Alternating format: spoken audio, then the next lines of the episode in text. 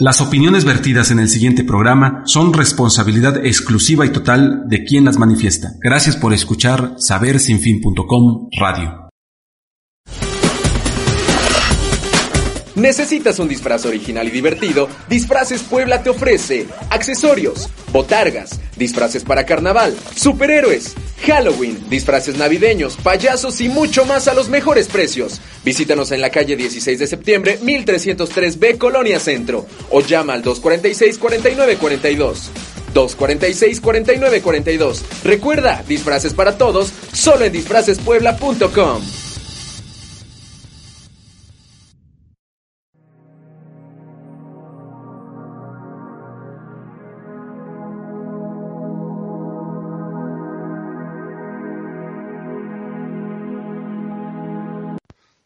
Muy estimadas, muy estimados oyentes del programa Misterios del Alma Tierra, una enorme alegría contar con vuestra presencia una semana más.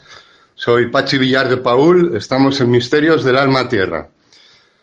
Hoy tenemos un programa, creo, muy, muy, muy, muy interesante para todas vosotras, vosotros.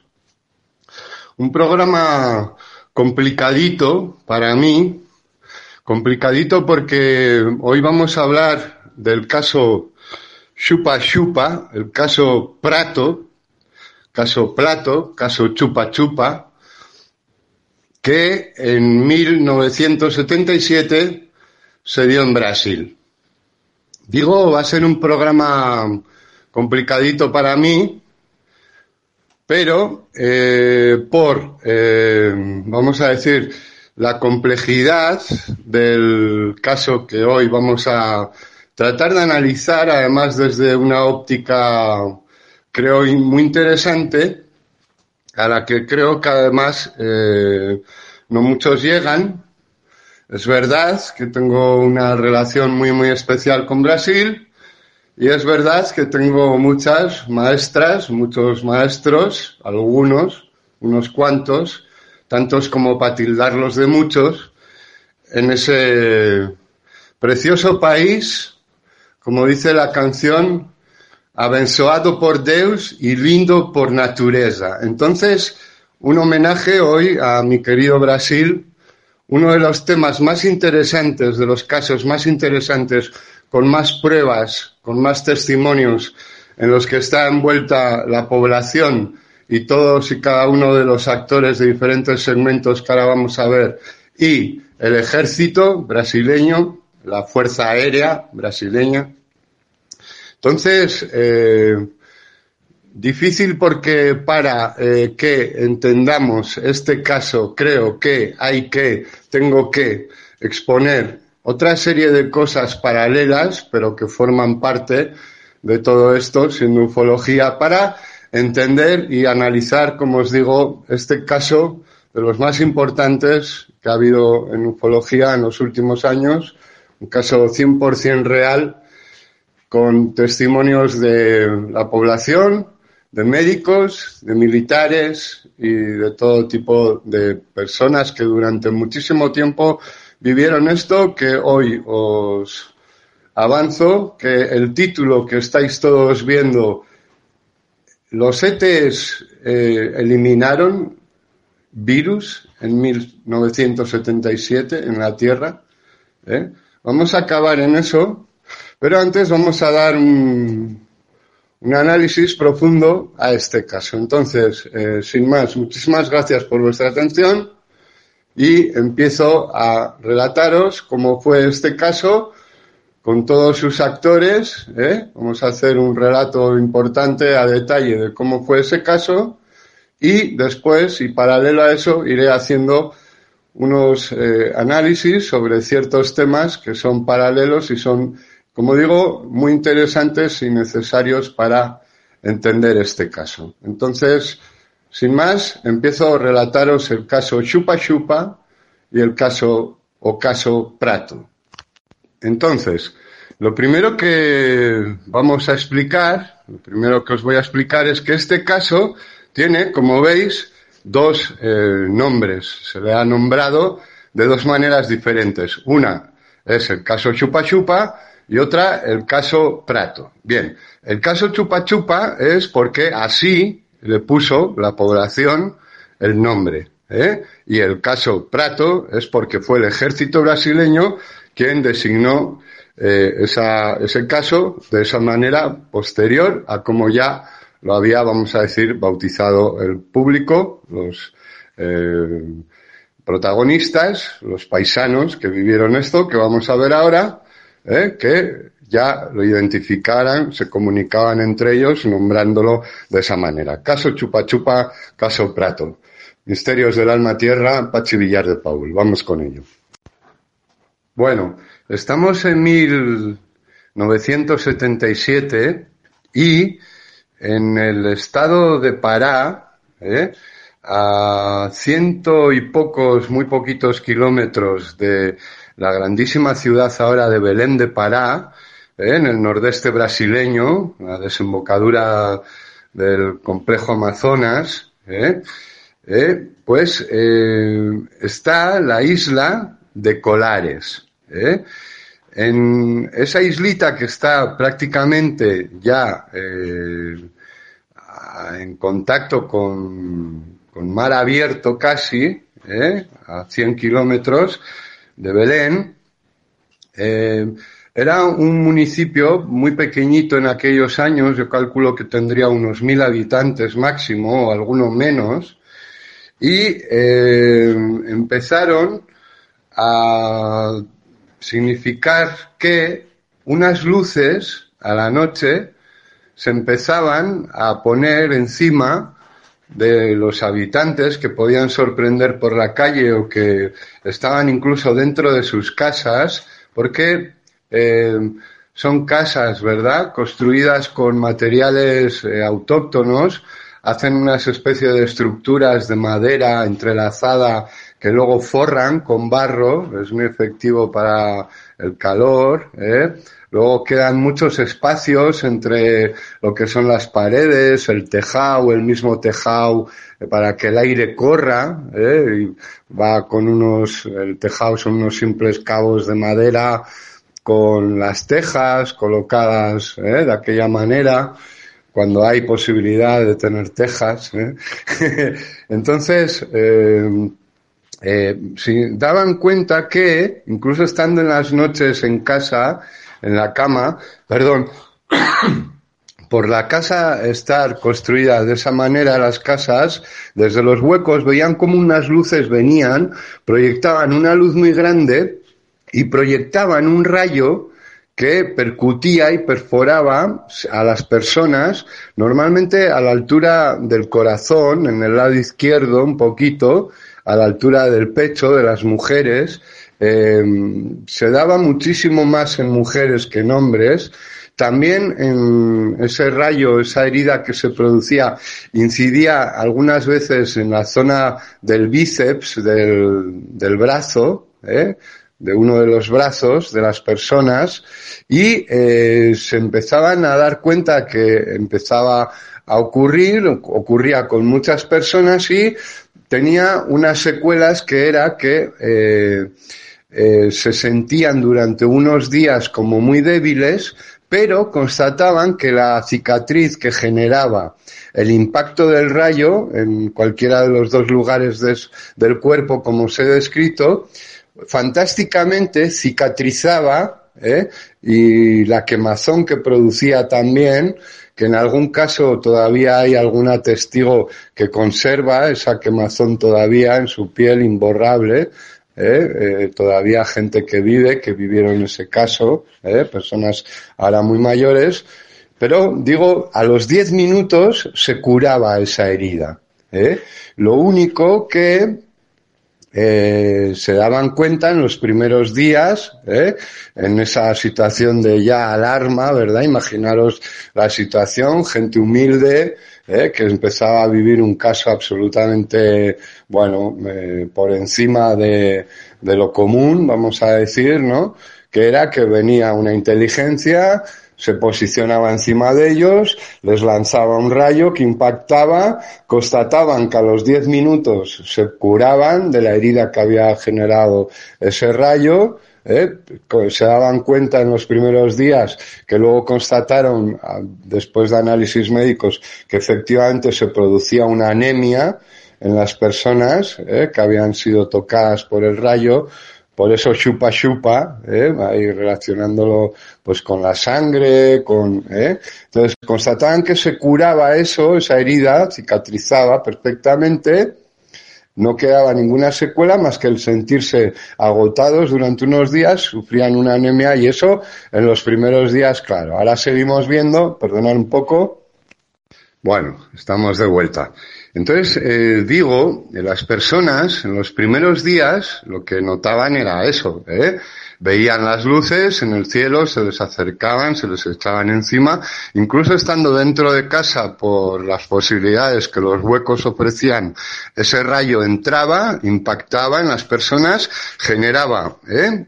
una herida o dos puntos a la altura del pecho, eh, en la zona izquierda, por donde el corazón, ¿eh? generaba, si no, en, los brazos, a la altura de los bíceps, por la zona interior de, del bíceps, la pegada al cuerpo, ¿eh? a las costillas, y, eh, como digo, los primeros días, ellos notaban una debilidad en ellos, como que pasaban unos días, vamos a decir, flojitos, y que esa cicatriz que se había generado en el momento del contacto, ¿eh? Por ese rayo, pues cicatrizaba fantásticamente a los 10 minutos y desaparecía. Entonces, en esos primeros días, claro, en esa situación de alarma, ¿eh? de algo de esa medida, pues eh, acudirían también como primera figura, como primera autoridad, ¿verdad? Pues al cura. ¿eh? El cura entonces eh, se ve que organizó una procesión, pues supongo que a, a quien eran devotos, de quien eran, eh, ¿verdad? Eh, fieles y en su creencia estoy seguro eran eh, católicos, cristianos, ¿verdad? En aquel momento en toda Sudamérica, también en Brasil, bueno, eh, entonces el cura eh, organizó una procesión y lógicamente pues vamos a decir la gran mayoría del pueblo eh, pues preocupadísima y depositando mucha confianza en eso aclamando a Dios vía la autoridad que era el padre pues estaban sumados a la procesión ¿qué ocurrió?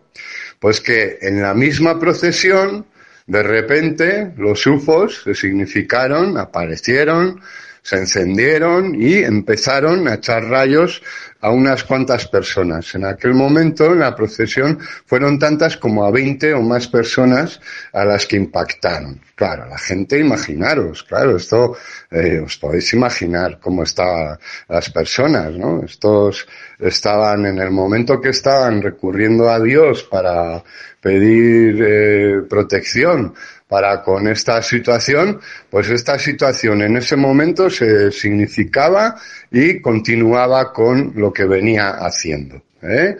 Para un segundito, perdón.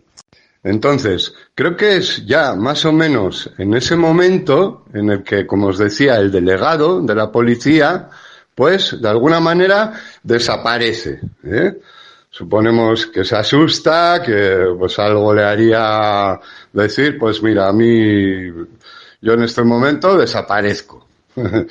Entonces, el delegado desapareció. Hubo, lógicamente, una comunicación eh, al ejército y a las autoridades civiles de lo que estaba pasando.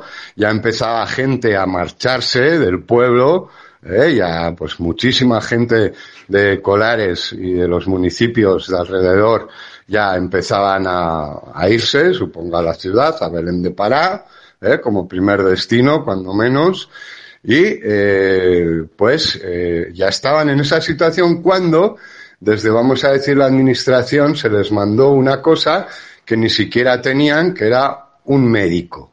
¿eh? Entonces, eh, fue la primera reacción. Entonces, eh, recibieron a una doctora que se llamaba la doctora Adelaida y que, pues la doctora, lógicamente, tampoco había tenido jamás ningún eh, eh, conocimiento ni ninguna experiencia anterior en su vida para con algo de este caso, de este tamaño, y la doctora empezó a hacer su trabajo, empezó a, desde su escepticismo, ¿verdad? Entonces empezó a constatar, como os decía, que la gente se presentaba en el puesto contando que acababan de marcarle con un rayo, pues el tiempo que le llevaría a desplazarse estando más lejos o menos lejos su casa del puesto de salud, del puesto de salud, pues eh, acuden, entonces la doctora Adelaida empezó a constatar una y otra vez como veía gente recién llegada a la que podía apreciar eh, que tenía una marca a la altura del pecho, que tenía una herida, que tenía en eh, otros casos, como os digo, una herida en el brazo, ¿eh? o dos heridas, o unas quemazones. ¿eh? Alguna de las quemazones se conserva hasta el día de hoy. ¿eh? Hay una señora todavía mayor que vive que todavía conserva eso y da su testimonio. ¿eh? Cada vez que le preguntan, igual que hay un señor que hace radio, ¿eh? Sabéis que ahí es la forma de comunicación desde hace muchísimos años y más en aquellos años en la selva, hoy en Amazonas, se habla vía radio. Esa es una figura muy importante. Hay un señor todavía hoy y por supuesto como todos los del pueblo y más él que recoge pues testimonio y comunicación de todos los habitantes y de todos los casos y conoce perfectamente toda la realidad de todas y cada una de las personas que habitan allí. Hoy en día tiene 11.000 habitantes, es un pueblo muy pequeño todavía, ¿eh? entonces hay también eh, posibilidad hoy en día de poder hablar con este grandísimo señor. Pues, eh, como os decía, en esa situación, eh, eh, tenemos que eh, entender que inmediatamente hubo una respuesta del ejército brasileño que había sido alertado eh, de lo que estaba ocurriendo y eh, ocurrió lo siguiente.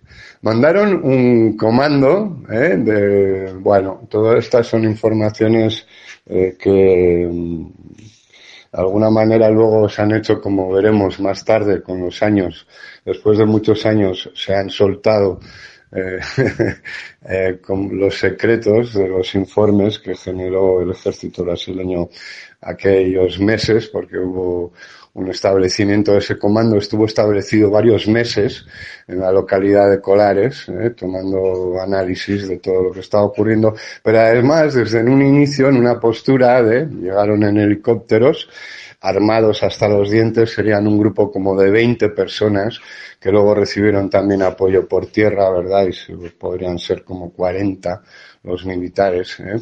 Eh, eh, era el capitán en aquel, en aquel momento, capitán Colares, perdón, el capitán Holanda, Colares es el, pueblo, el municipio, entonces la isla es el capitán Holanda.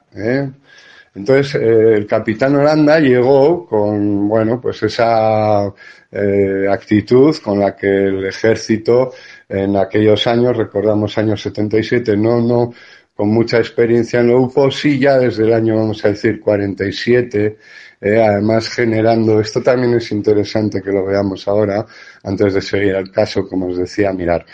En los años 47, esa toda oleada, después de la bomba de Nagasaki, Hiroshima, en esa intervención en los años 60 de los ETs para parar el conflicto nuclear, eh, eh, en toda esa historia de que los americanos de contrainformación, por quedar en una situación de debilidad frente a la población y para poder dar explicación de lo UFO eh, con una estrategia, contratando a inteligentes eh, formados en lo que sería, eh, vamos a decir, comunicación, manipulación de masas, eh, expertos en eso, como ha habido el caso que todos conocemos, en todo caso os voy a detallar un poquito para que entendáis esto, ¿eh?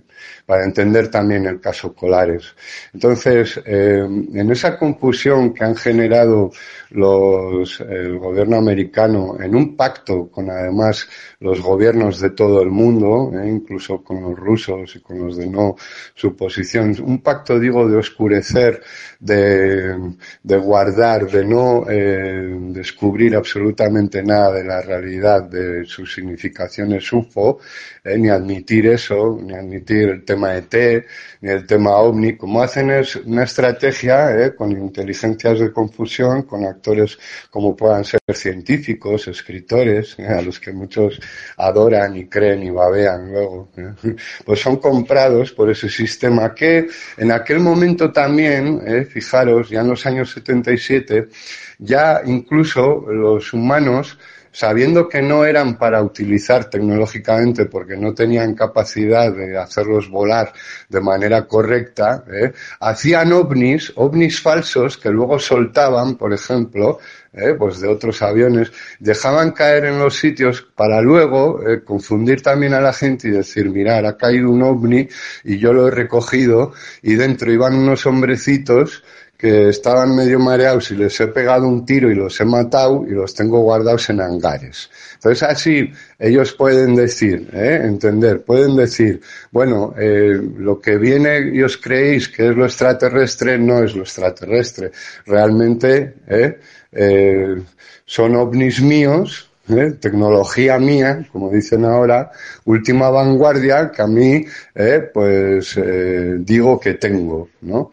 Y que digo que eso es lo UFO, que vosotros no sabéis que yo tengo una tecnología y que tal. Por otra parte, decir, dicen que los UFOs se caen, los de verdad, y los recogen y los tienen, sí para quedar ellos como fuertes. Pero por otra parte dicen que no existen. Entonces siempre dicen, no, no existen pero se caen y además, claro, mirar, eh, nosotros tenemos tecnología inversa que nos pasan, bueno, los ETEs jamás, esto es importante para vuestra eh, conciencia, de conciencia, eh, los ETEs jamás han tenido ningún contacto con ningún gobierno, fuera de contactos como el que estamos viendo hoy. Entonces estamos con el ejército brasileño interviniendo. ¿eh? Repito, los ETs no han tenido contacto jamás con ningún gobierno, todo eso es contrainformación para ellos quedar en una posición, digo, desde la inteligencia la manipulación de la información para manipulación de las mentes de las personas. ¿eh? Creo que no hace falta que me exceda, me estáis entendiendo perfectamente. Entonces, desde esa posición, ¿eh? que es lo que nos dan. Entonces, vamos con, ¿eh? seguimos con el cual fue eh, la, llegada al caso y el desarrollo para con él del ejército brasileño, con el capitán Holandas y ese comando de 20, 40 militares. Entonces, como os decía, después de tocar un poquito eso, que es muy importante, vamos a ver cómo sí ¿Eh? ¿Cuál es, el, por ejemplo, uno de los contactos importantes que se da con un ejército, en este caso el brasileño, en 1977 en la isla de Colares? ¿eh? Después de eso eh, que ocurre con la población, como digo, llega esa doctora, ella todavía no cree nada, aunque luego sí la doctora tendrá una experiencia de contacto físico con la nave y entonces entenderá que todo, ¿eh? porque claro, esto es normal que no eh, te crean y que llegues con una actitud escéptica a esto, que alguien te pueda contar que está ocurriendo, pero claro, diferente es cuando ya lo vives, ¿eh? que eso es en lo que estoy, por ejemplo, y que todos entendéis. Entonces, la doctora luego sí vivió eso, pero digo, eh, llega el capitán Holandas ¿eh? y eh, llegan, pues bueno, con armamento, vamos a decir, para disparar, con todo lo que tenían, cosas antiaéreas, todo tipo de, todo tipo de armamento de lo más sofisticado de aquellos años para una respuesta bélica de ataque en el momento que se significara eso. ¿Eh? Entonces llegan con un montón de cámaras de fotos, con un montón de cámaras de vídeo, ¿eh? llegan un equipo muy muy grande, pero obtienen muchísimos documentos. Ahora vamos a ver algunos del, alguno de los relatos que hace el propio eh, capitán Holanda. Holandas, y eh, Holanda, no sé muy bien, perdón. Y eh, bueno, el caso es que llegan con esa actitud, ¿eh? llegan con esa actitud y empiezan a, eh, de alguna manera, eh, vigilar muy muy profundamente toda la zona, y los casos se siguen dando. No con ellos exactamente, pero se siguen dando los casos. Y ocurre, por ejemplo, un día que un, un habitante, un paisano, ¿eh? Eh, se pone en contacto de alguna manera alertando de que, estando él eh, de caza, a la noche, para con unos roedores grandes como de la familia de las capibaras que hay en esa zona concreta, no voy a decir el nombre ahora que me va a salir mal.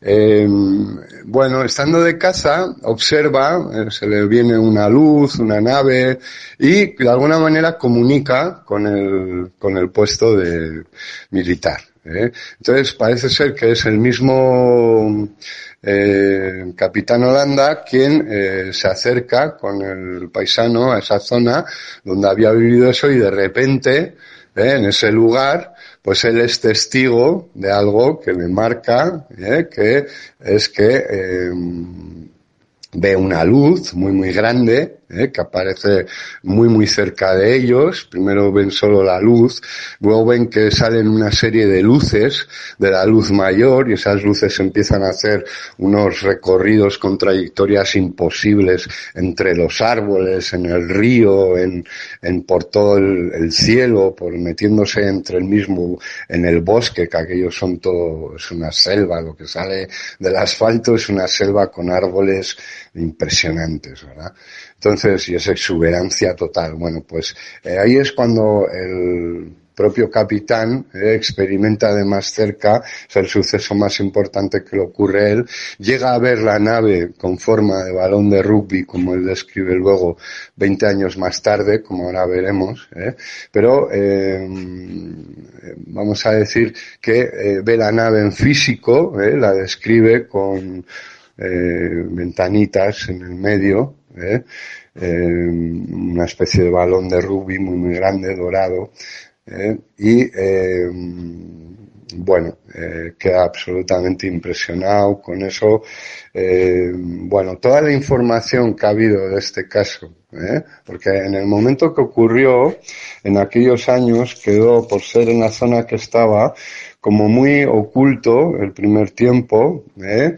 el ejército tomó cuenta de ello. Muy pocos, ningún ufólogo eh, se acercó a la zona, más que luego ya años más tarde, ¿eh? cuando, bueno, y eh, el capitán Holanda hizo unas declaraciones eh, como creo que muchísimos años más tarde, no voy a decir la cifra, no quiero equivocarme, muchísimos años más tarde se presentó en un programa de televisión, dio una pequeña entrevista, eh, reconociendo un poco todo, pero a las pocas semanas se puso en contacto con un equipo de ufólogos que tenían una revista, Ufología, eh, y les dio con todo detalle todo lo que él había vivido como capitán del comando que tomó cuenta del caso Prato, como bautizó el ejército en un principio, claro, queriendo asociarlo a algo de platillos voladores, pues tampoco le pusieron de nombre platillo, pratiño, que sería, le pusieron prato, plato, bastante claro, ¿eh? incluso queriendo no ser tan explícitos, pues al final lo fueron. ¿eh? Y eh, bueno, eh, ocurrió que eh, después de publicado ese extenso artículo con toda la información del capitán Holanda, eh, pues que no con las fotografías oficiales que ahora veremos y con los documentos que guardaba el ejército, pero sí el testimonio del capitán Holanda con todo tipo de detalles salió a la luz en esa revista de ufología que se puede consultar hoy en día todavía y con todo detalle y a las pocas semanas el capitán Holanda se suicidó. Eso es lo que el laudo de óbito pues dictaminó, ¿eh? que se había suicidado. Para un poquito, sí. Digo eh, que así es como oficialmente queda establecido, se suicidó. Pudiera ser, ¿eh? pudiera ser que él no es que fuera, aunque esto eh, es verdad que romper secreto, vamos a decir, desde un ejército para con ciertos temas, desde luego hay países, por ejemplo Estados Unidos, en los que eso pues es eh, vamos a decir, eh, delito de pasar secreto, de la seguridad del Estado, y eso es pena de muerte. ¿eh? Entonces, bueno, en Brasil en este caso ya en aquellos años puede que no estuviera relacionado y que él tuviera, vamos a decir, una, un problema ¿eh? afectivo importante, de una depresión muy, muy importante para con que se desconoce, en todo caso, y eh, pudiera ser que se suicidara él por eso, pero antes de suicidarse tuviera la necesidad de trasladar eso para no llevárselo en secreto como consideración a los demás y a la verdad. Eh, entonces, eh, bueno, eh, vamos a seguir un poquito viendo un segundito para un segundo, tengo que un segundo. Digo, estimadas, estimados oyentes, que este es un caso muy amplio de una parte de la información que soltó después de presiones a políticos el ejército brasileño, 20 años después, eh, pero no liberaron la cantidad de eh, pruebas, eh, filmaciones, fotografías y la verdad de profundo conocimiento que tuvieron del caso a través del capitán Holanda y ese comando del caso Prato durante meses en esa localidad de Colares. Digo, es verdad, hay que decir, siendo el tema muy amplio y como os decía, eh, creo suficiente para partir de ahora informaros vosotros, vosotras del caso.